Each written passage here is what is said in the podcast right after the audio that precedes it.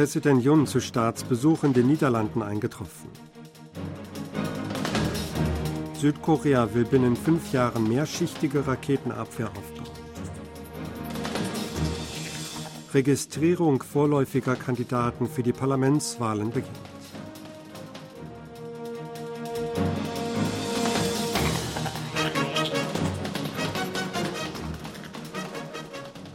Präsident Yoon Song-yeol ist als erster südkoreanischer Präsident seit der Aufnahme diplomatischer Beziehungen zwischen Südkorea und den Niederlanden zu einem Staatsbesuch in dem europäischen Staat eingetroffen. Nach der Ankunft wurde Jun am Flughafen von Vertretern des niederländischen Königshauses und der Regierung begrüßt. Als erster Termin in den Niederlanden traf er sich mit dort lebenden Südkoreanern. Das zentrale Thema seines Besuchs ist der Aufbau einer Halbleiterallianz zwischen beiden Ländern. Südkorea und die Niederlande haben Stärken jeweils in der Produktion und bei Hightech-Ausrüstungen aufzuweisen. Beide Länder wollen ihre sich gegenseitig ergänzenden Kooperationsbeziehungen weiter verstärken. Jun plant beim Spitzentreffen mit Ministerpräsident Mark Rutte die Einführung eines Halbleiterdialogs und die Erschließung gemeinsamer Projekte zu erörtern. Jun und Rutte werden auch über die Nordkorea-Frage und die internationale Lage, darunter die in der Ukraine und im Nahen Osten, sprechen. Die Zusammenarbeit in Wirtschafts- und Technologiebereichen, darunter Verteidigungsindustrie, Atomkraftwerk und künstliche Intelligenz, werde ebenfalls thematisiert. Das südkoreanische Militär plant innerhalb von fünf Jahren die mehrschichtige Raketenabwehr Korean Air and Missile Defense KAMD aufzubauen. Damit sollen Nordkoreas verschiedenartige ballistische Raketen und Langstreckenartillerie erkannt und abgefangen werden. Laut dem heute vom Verteidigungsministerium präsentierten mittelfristigen Verteidigungsplan für die Jahre 2024 bis 2028 werden die Bodenluftrakete mit mittlerer Reichweite MSAM-2 und die Bodenluftrakete mit großer Reichweite LSAM bis 2028 zum Einsatz kommen. MSAM-2 die Patriot-Rakete der koreanischen Version gilt als Kernstück der Flugabwehr der unteren Abfangschicht, bei der nordkoreanische Raketen in einer Höhe von 30 bis 40 Kilometern abgefangen werden sollen. Zu den Komponenten der Abwehr in der oberen Abfangschicht zählen LSAM für die Höhe von 50 bis 60 Kilometern und LSAM-2 für die Höhe von 60 bis 150 Kilometern. Das System LSAM, das SAT-System der koreanischen Version, ist bereits in Dienst gestellt worden, während sich LSAM-2 noch in der Entwicklung befindet. Die Registrierung der vorläufigen Kandidaten für die Parlamentswahlen im kommenden Jahr hat am heutigen Dienstag begonnen. Damit hat das Rennen um Parlamentssitze bei den 22. Parlamentswahlen de facto begonnen. Ein vorläufiger Kandidat kann bereits vor dem Beginn der offiziellen Wahlkampfperiode mit Einschränkungen Wahlkampfaktivitäten durchführen. Die offizielle Kandidatenregistrierung ist für den 21. und 22. März vorgesehen. Im Wahlkampf werden voraussichtlich die Forderung nach einer stabilen Staatsführung und eine Beurteilung der Regierungsarbeit im Zentrum stehen. Die regierende Partei Macht des Volks will an die Wähler appellieren, dass eine stabile Staatsführung möglich sei, wenn die Regierungspartei die Mehrheit der Parlamentssitze gewinnt und die Regierung Jun umfassend unterstützen kann. Die führende Oppositionspartei Minju-Partei Koreas plant demgegenüber zu betonen, dass die Parlamentsmehrheit der Opposition notwendig sei, um die Regierung Jun in Schach zu halten. Nach dem Regierungswechsel in Polen sind Südkoreas Rüstungsgeschäfte mit dem osteuropäischen Land in Gefahr. Polens Parlament wählte am Montag Donald Tusk zum neuen Ministerpräsidenten. Tusk war vor neun Jahren als Regierungschef zurückgetreten, um Präsident des Europäischen Rates zu werden.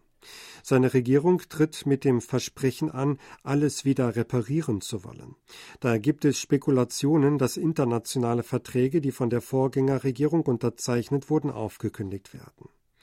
Nachdem die Vorgängerregierung immer wieder auf Konfrontationskurs zur EU gegangen war, wird Tusk voraussichtlich wieder eine EU-freundliche Politik verfolgen. Damit könnten auch wichtige Rüstungsverträge, darunter die mit Südkorea, aufgekündigt werden. Im letzten Monat hatte bereits die britische Tageszeitung Financial Times geschrieben, dass Südkorea um eine Reihe von mehreren Milliarden Dollar schweren Rüstungsverträgen mit Polen bange. Eine Delegation der Regierung der russischen Region Primorje ist für Gespräche über eine wirtschaftliche Kooperation nach Nordkorea gereist. Wie die nordkoreanische Nachrichtenagentur KCNR am Dienstag berichtete, sei die Delegation unter Leitung von Gouverneur Oleg Kozemjako am Montag in Pyongyang eingetroffen. Kozemjako hat in einem Medieninterview im November angekündigt, dass er noch in diesem Jahr Nordkorea besuchen werde, um über eine Kooperation in den Bereichen Tourismus, Handel und Landwirtschaft zu sprechen. Er hatte damals besonderes Interesse an der Zusammenarbeit mit Nordkorea im Tourismusbereich signalisiert. Auch wolle die Region erwägen, nordkoreanischen Landwirten Ackerflächen zur Verfügung zu stellen. Die Entsendung nordkoreanischer Arbeitskräfte könnte ebenfalls ein wichtiges Gesprächsthema sein, auch wenn dies nicht offen thematisiert werden kann. Denn die Entsendung nordkoreanischer Arbeiter ins Ausland stellt einen Verstoß gegen Sanktionen des UN-Sicherheitsrats gegen Nordkorea dar. Das südkoreanische Vereinigungsministerium hat eine Untersuchung zu einigen Personen der Filmindustrie eingeleitet. Grund ist, dass sie im Zuge der Filmproduktion ohne Genehmigung mit Vertretern einer pro-nordkoreanischen Koreanervereinigung in Japan zusammengekommen waren. Das Ministerium schickte nach eigenen Angaben am Dienstag ein offizielles Dokument an den Filmregisseur Kim Ji-un. Das Ressort verlangte darin eine Erklärung, warum er sein Treffen mit Vertretern einer vom als Chungyeon bekannten pro-nordkoreanischen Koreanerverband betriebenen koreanischen Schule in Japan im November nicht gemeldet hatte. Ein entsprechendes Dokument wurde unter anderem auch an den Filmproduzenten Cho In-sung geschickt. Nach dem Gesetz über den innerkoreanischen Austausch und die Kooperation sind Südkoreaner verpflichtet, das Vereinigungsministerium sieben Tage zuvor über den Plan zu benachrichtigen, wenn sie einen Kontakt mit Personen aus dem Verband Chungyeon planen. Ein Beamter des Vereinigungsministeriums erklärte, die Regierung beabsichtige weder den Austausch und die Kooperation zu verhindern, noch ein Bußgeld aufzuerlegen. Sie wolle nachhaltige Bedingungen für den Austausch und die Kooperation schaffen, mit denen die Bürger einverstanden sein könnten, hieß es weiter. Eine Gummidichtung soll die Ursache für den Absturz eines Kampfjets vom Typ Kf-16 im September in Südkorea gewesen sein. Entsprechende Untersuchungsergebnisse gab die Luftwaffe am Montag bekannt. Eine am oberen Teil des Triebwerks angebrachte ringförmige Gummidichtung sei abgefallen und ins Innere des Triebwerks gelangt, hieß es.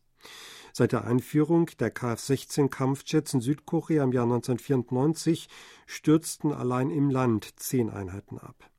Ursachen waren unter anderem Wartungsmängel und Pilotenfehler.